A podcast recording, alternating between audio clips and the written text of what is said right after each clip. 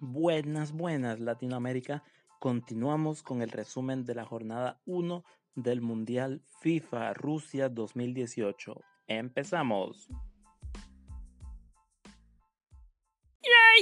Analizamos el grupo C inaugurado por el juego entre Francia y Australia, el cual quedó con un resultado de 2-1 a favor de los europeos. Francia 2, Australia 1.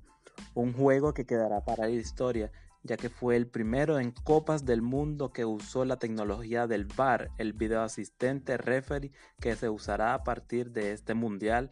Así ya ha sido probado en torneos anteriores, pero esta vez se fue apitado y favoreció mucho a Francia, ya que sus dos goles fueron marcados por esta tecnología. Se marcó con gol de Griezmann de penal y además descontó Pogba al minuto 81 y Jedinak de penal también para Australia, quien fue favorecido por un penal marcado por asistencia del VAR.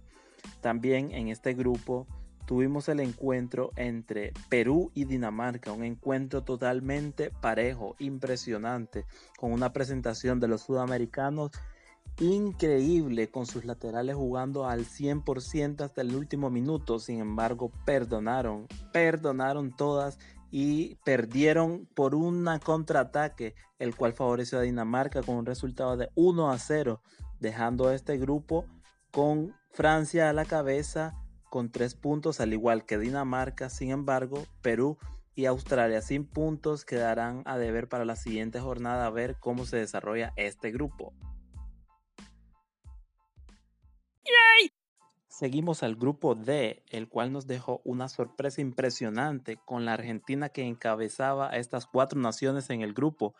En el primer juego, Argentina empató con Islandia, debutante en este mundial, 1 a 1, con una presentación muy pero muy floja, debiendo mucho la estrella Messi, uno de los mejores del mundo, y demostrando una Islandia totalmente replegada que aguantó hasta el último minuto todos los disparos de Argentina.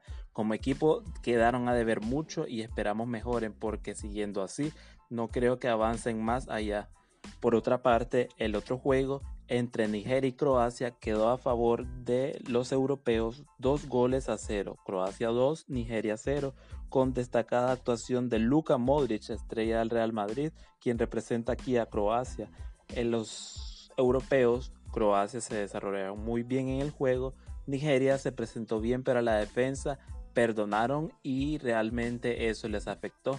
Los siguientes juegos serán entre Argentina versus Croacia y Nigeria versus Islandia. Así que quedamos atentos en este grupo que está aún abierto por los argentinos y los croatas.